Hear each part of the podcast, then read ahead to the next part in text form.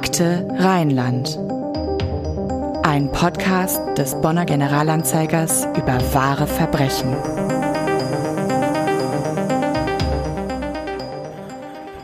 Elfter November 1966. In der Stube eines alten Fachwerkhauses auf den Hängen des Bergischen Landes in Much sitzen das Ehepaar K. und sein Untermieter Wilhelm B. zusammen und feiern. Doch so recht will keine Stimmung aufkommen und so zieht sich der Untermieter bald in sein Bett zurück, um dort noch ein wenig zu lesen.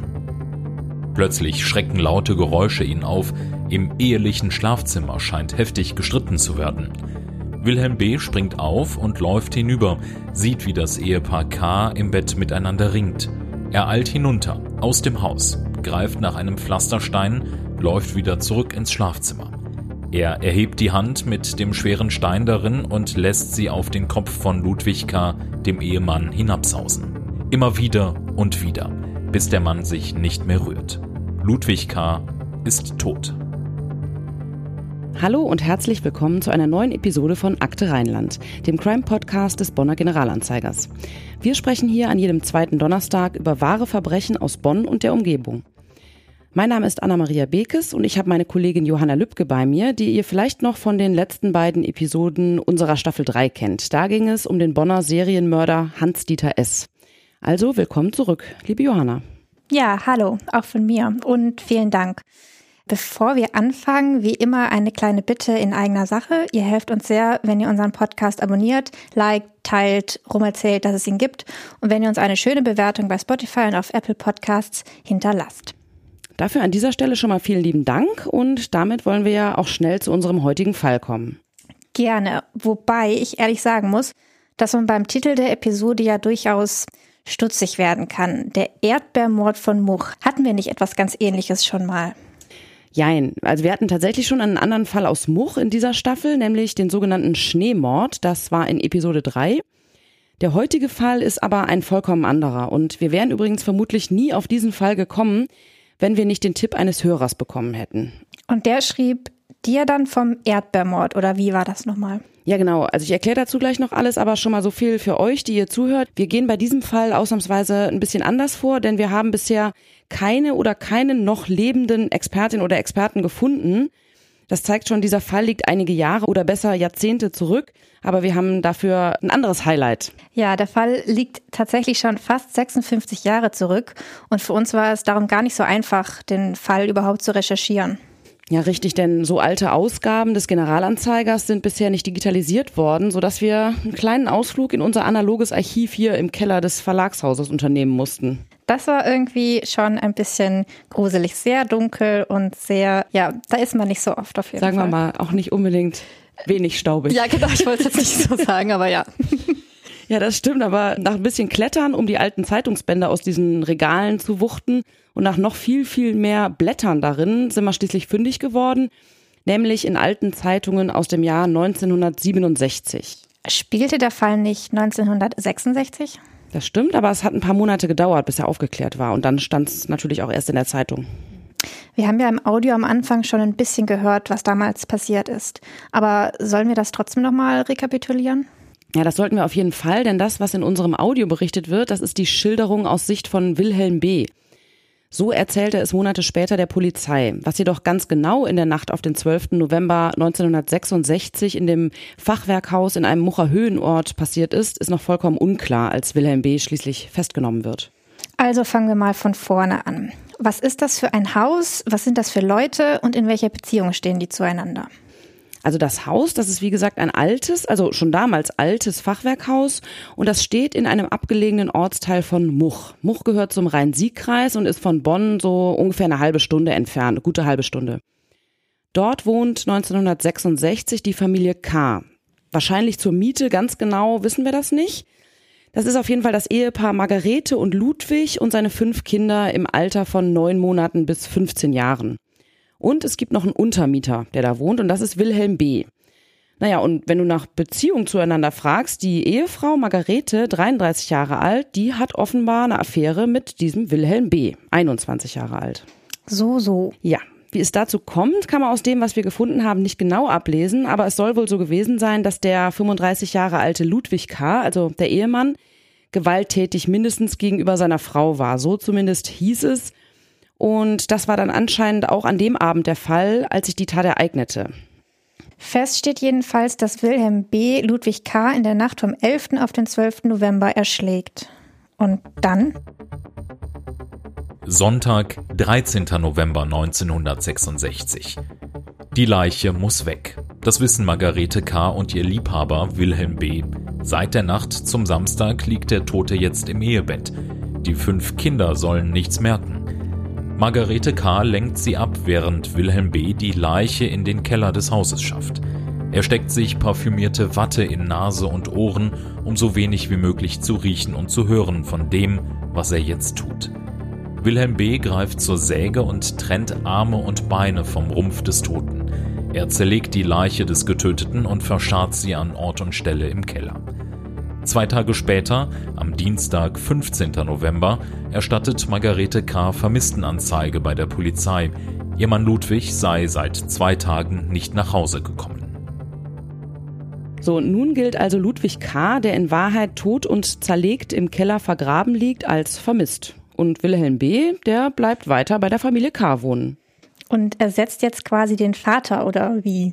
Ja, das wissen wir nicht ganz genau, nur dass die Familie dort eben weiter zusammenlebte, als ob nichts passiert wäre. Aber jetzt ist vielleicht der richtige Zeitpunkt, um mal auf unseren Hörer Moritz zurückzukommen. Ja, genau. Also das war der, der dich da bei Instagram angeschrieben hat. Aber woher kannte der denn eigentlich diesen Fall? Das ist ein ziemlich irrer Zufall. Moritz kennt diesen Fall seit etwa zwölf Jahren. Und zwar, weil seine Eltern zu diesem Zeitpunkt, also 2010, in genau dieses Haus mit genau diesem Keller gezogen sind. Wie? Also das heißt, das gibt's alles noch? Nicht mehr ganz so wie damals. Das Haus ist seitdem kernsaniert und modernisiert worden. Also das Schlafzimmer, in dem Ludwig K. getötet wurde, das besteht so nicht mehr. Aber die Hausfassade, die ist immer noch so wie um 1890 herum, als das Haus vermutlich gebaut wurde. Und den Keller, den gibt's auch noch. Und ich habe es mir natürlich nicht nehmen lassen, mal hinzufahren und mir das anzugucken. Dann erzähl mal, wie sieht's denn da aus? Also erstmal liegt das ganze Anwesen wirklich wahnsinnig ländlich.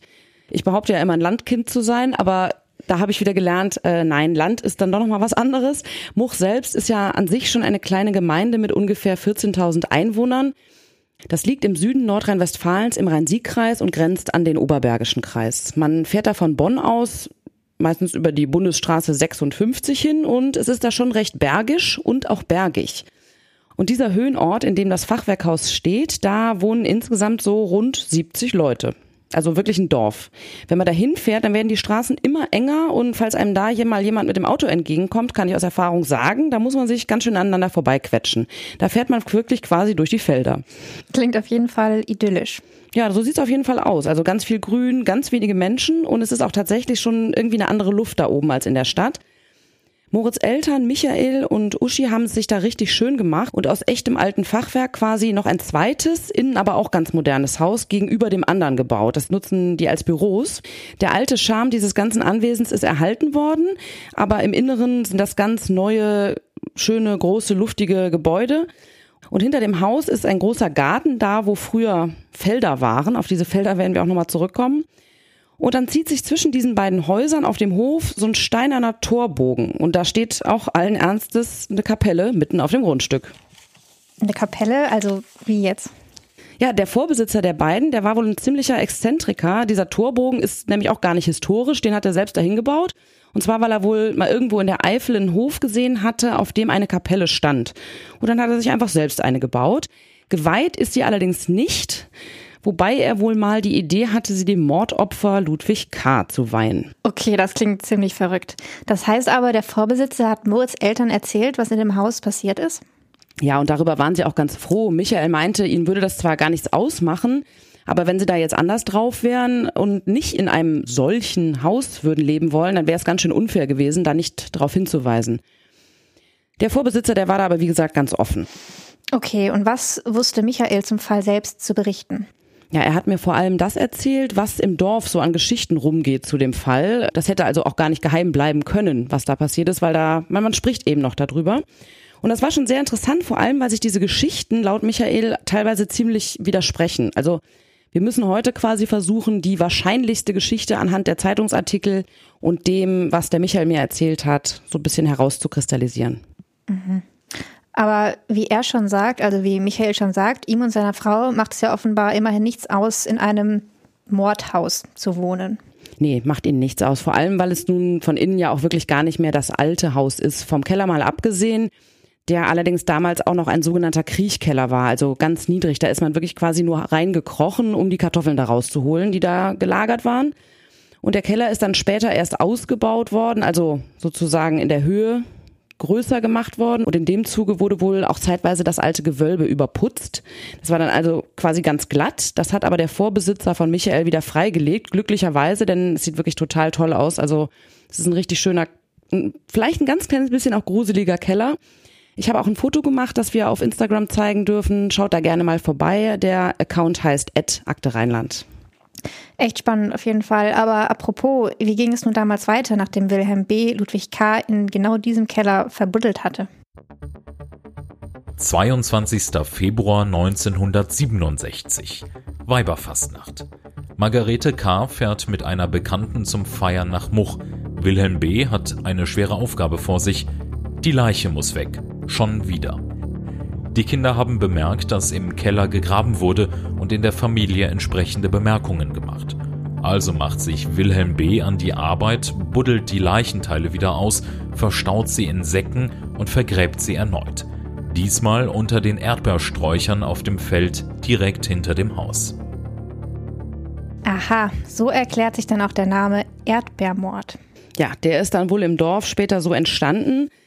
Sind jetzt also gut drei Monate vergangen seit dem Tod von Ludwig K. Margarete K. feiert offenbar fröhlich Karneval und wenige Tage später wird Wilhelm B. in Untersuchungshaft genommen. Aber nicht in Zusammenhang mit dem verschwundenen Ehemann seiner Geliebten, sondern weil er zusammen mit einigen anderen in Häuser eingebrochen sein und Automaten aufgebrochen haben soll.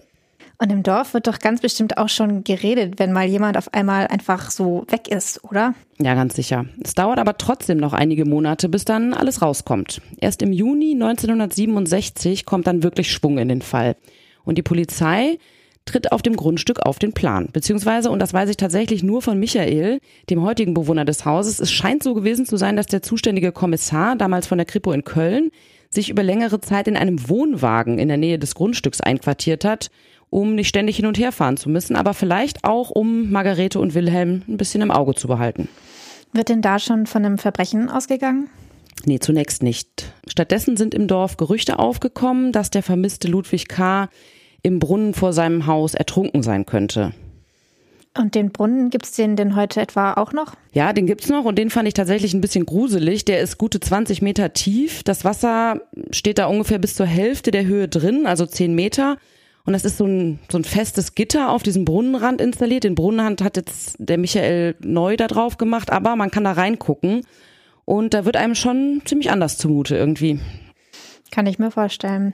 Also die Polizei pumpt dann diesen Brunnen aus. Das passiert am 19. Juni, findet aber logischerweise keine Leiche. Stimmt, und vielleicht hätten sie sogar gar nicht weiter gesucht, aber plötzlich fragt dann wohl, so steht es in einem Zeitungsbericht des Generalanzeigers aus dieser Zeit, die Margarete K., einen der Beamten, wie tief muss man eigentlich graben, um eine Person zu vergraben? Und einer von ihren Söhnen, also von Margaretes Söhnen, sagt wenig später zu dem dann aus der U-Haft entlassenen Wilhelm B., Polizei und Feuerwehr haben nach dem Papa im Brunnen gesucht. Die werden wohl auch bald mal im Garten graben. Juni 1967. Die Leiche muss weg. Erneut. Margarete K. und Wilhelm B. bekommen es mit der Angst zu tun, als die Polizei beginnt, auf dem Grundstück nach dem vermissten Ludwig K. zu suchen, und so graben sie wieder. Diesmal schleppen sie die Säcke mit den Leichenteilen 600 Meter weiter in den Wald. Während Margarete K. Schmiere steht, vergräbt Wilhelm B. den Toten zum dritten und letzten Mal. Die nächsten, die Ludwig K.s Überreste ausgraben, sind also nicht mehr Wilhelm B. oder Margarete K., sondern Polizisten. Ja, mit dem Ausbuddeln und Wiederverbuddeln ist es jetzt vorbei, aber der Brunnen, der wird etwas später dann doch nochmal untersucht. Warum das und wie? Wilhelm B. hat inzwischen gestanden, Ludwig K. mit dem Pflasterstein erschlagen, zersägt und vergraben zu haben. Und den Pflasterstein will er dann in den Brunnen vor dem Haus geworfen haben. Als die Mucher Feuerwehr den Brunnen im Juni ausgepumpt hatte, da hatten sie natürlich nicht nach einem mutmaßlichen Mordwerkzeug gesucht, sondern nach einem Toten und deshalb nicht auf einen Pflasterstein geachtet. Und Anfang Juli ist das dann anders. Ja, das ist eine Riesenaktion am 1. Juli 1967, die insgesamt sieben Stunden dauert. Zwei Bergungsfahrzeuge werden eingesetzt, eine Unterwasserpumpe wird in den Brunnen hinabgelassen, wie gesagt 21 Meter tief. Und diese elf Meter hohe Wassersäule wird dann abgepumpt. Dann steigt zunächst ein Helfer mit Atemschutzgerät runter. Keine beneidenswerte Aufgabe übrigens, findet aber nichts. Und dann haben die Leute vom Technischen Hilfswerk, die ebenfalls beteiligt sind, noch eine Idee. Mit einem Sauerstoffgebläse beseitigen sie den Stickstoff auf dem Boden des Brunnens. Dann kann ein Helfer ohne Atemschutz und mit Scheinwerfer wieder runter. Und er findet dann unter der Pumpe, die noch auf dem Boden steht, diesen Pflasterstein. Damit ist der Fall dann eigentlich aufgeklärt, oder?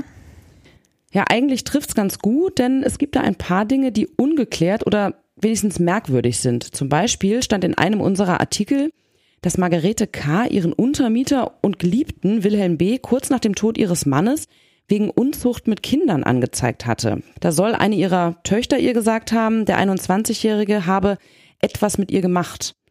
Dazu wird aber dann kein weiteres Wort verloren und Wilhelm B. lebt dann auch weiter mit in dem Haus. Er bekommt nach seiner U-Haft dann die Auflage, nicht mehr dort wohnen zu dürfen. Aber komisch kommt einem das irgendwie schon vor. Das ist echt ein merkwürdiges Detail. Und was ich mich auch frage, wofür werden Wilhelm und Margarete dann eigentlich später verurteilt? Das war ja vermutlich Totschlag im Affekt, oder? Ja, genau so hört sich die Schilderung von Wilhelm B. an und so wird es sich anscheinend auch bis heute im Dorf erzählt, sagt der heutige Hausbewohner Michael, dass Wilhelm B. quasi seine Freundin vor deren prügelndem Mann beschützen wollte und ihn in dem Zuge erschlagen hat. Aber? Aber ich habe einen Zeitungsartikel gefunden, der das in Frage stellt. Da heißt es nämlich in der Überschrift, Mord an K. war lange geplant. Und es wird von zwei gleichlautenden Geständnissen, also neuen Geständnissen dann quasi, Wilhelm B.s und Margarete K.s berichtet, die laut Bonner Mordkommission und Staatsanwaltschaft unabhängig voneinander das Gleiche ausgesagt hätten. Nämlich, dass sie gemeinsam bereits seit September 1966, also zwei Monate vor der Tat, geplant hatten, Ludwig K. zu ermorden. Und zwar habe Margarete sogar ihre Kinder angewiesen, einen Berg großer Ziegelsteine zusammenzusuchen und unter der Kellertreppe zusammenzuschichten. Eigentlich hatte Wilhelm B. den Mann seiner Geliebten an die Kellertreppe locken, dort hinunterstürzen und dann erschlagen wollen. Mehrmals war das jedoch misslungen. Das wird dann da noch ausgeführt. Der hat dann mehrere Nächte hintereinander den, den immer geweckt und gesagt, da sind Diebe, da sind Diebe, geh mal gucken. Ludwig K. hat sich aber überhaupt nicht aus der Ruhe bringen lassen und hat gesagt, nee, nee, ich habe die Außenlampe an, da passiert nichts und hat einfach weitergeschlafen oder ist einfach im Bett geblieben. Also hat nicht geklappt, ihn da rauszulocken aus dem Schlafzimmer. Und in der dritten Nacht, in der Nacht auf den 12. November, hat äh, Wilhelm B. dann einfach gewartet, bis der Ludwig K. ganz fest schlief. Und dann hat er ihn im Schlaf erschlagen. Und Margarete war über all das offenbar die ganze Zeit informiert. Und das wäre dann wohl das Mordmerkmal der Heimtücke, weil Ludwig K. im Schlaf ja wehr und arglos war. Aber warum wollten sie ihn denn jetzt ermorden? Ja, Wilhelm B. sagte dazu, er habe es nicht mehr mit ansehen können, wie schlecht Ludwig K. Margarete und die Kinder behandelte. Das deutet also erneut darauf hin, dass er gewalttätig gewesen sein könnte und offenbar nicht nur die Frau, sondern auch noch die Kinder schlug. Ja, in dem Artikel ist dann auch noch die Rede davon, dass die Ermittler in den nächsten Tagen eine Tatrekonstruktion an diesem Tatort vornehmen wollen. Und was kam da raus? Ja, das ist eine gute Frage. Ich wünschte, ich könnte sie beantworten, aber leider reißt da quasi unsere Informationskette. Und zum Prozess, der ja dann auch irgendwann stattgefunden haben muss, haben wir in den Zeitungsbänden ja auch nichts mehr entdeckt. Nee, leider nicht. Also anscheinend haben wir damals keinen Reporter zu dem Prozess geschickt oder aber der Prozess war später, als wir gesucht haben. Wir wissen bisher also nur, dass beide, sowohl Wilhelm als auch Margarete, verurteilt wurden, aber nicht, wie lange und was genau der Anklagevorwurf war. Konnte denn Michael dazu etwas sagen? Ja, also er hat rausgefunden oder so erzählt man es sich, dass Wilhelm wohl so um die 20 Jahre im Gefängnis gesessen haben soll und dann ist er rausgekommen und kurz nachdem er rauskam, also wirklich ein, zwei Tage später, soll er einen Kiosk überfallen und den Besitzer dann getötet haben. Ist dann wieder in den Knast gekommen. Die fünf Kinder, die scheinen wohl ins Heim gekommen zu sein. Was aus ihnen wurde, ist unklar. Da muss ich auch ehrlich sagen, das ist eigentlich das, was mich am meisten daran beschäftigt, weil das kleinste Kind war dann neun Monate alt. Also da fragt man sich, wie dann deren Leben weitergegangen ist. Und das wird ja vielleicht auch sowieso kein so schönes Leben bis dahin gewesen sein, wenn der Vater wirklich geprügelt hat. Ja, und die Mutter Margarete, die saß ebenfalls im Gefängnis. Was aber aus ihr weiter geworden ist, darüber ist ebenfalls nichts bekannt. Also ich wüsste zumindest nicht, dass sie da in der Nähe geblieben ist. Das klingt echt alles überhaupt nicht gut. Aber vielleicht finden wir ja doch noch was heraus. Ja, wir bleiben auf jeden Fall dran. Und falls es jetzt irgendjemand hört, der da noch einen Tipp hat oder sich selbst an etwas erinnert oder sonst was, der meldet euch doch gerne bei uns. Auf jeden Fall ein wirklich spannender Fall. Das finde ich auch. Und an dieser Stelle möchten wir uns ganz herzlich bei Moritz und Michael bedanken, die uns auf diesen Fall aufmerksam gemacht und uns dann auch noch ermöglicht haben, uns diesen Ort mal aus der Nähe anzuschauen. Vielen lieben Dank. Daran kann man echt sehen, wie wertvoll das Feedback unserer Hörerinnen und Hörer für uns ist. Und das könnt ihr jederzeit gerne auf Instagram bei unserem Channel at Akte Rheinland hinterlassen oder per Mail an podcast.ga.de schicken. Ja, und dann bleibt uns nur noch Dankeschön fürs Zuhören zu sagen und bis zum nächsten Mal. Tschüss. Tschüss. Das war Akte Rheinland, der GA-Podcast zu Kriminalfällen aus Bonn und der Region. Akte Rheinland ist eine Produktion der GA Content GmbH. Redaktion und Produktion Anna-Maria Bekes und Andreas Deik. Sprecher Daniel Dähling und Martin Busch. Intro und Outro Charlotte Pekel. Grafik Sabrina Stamp.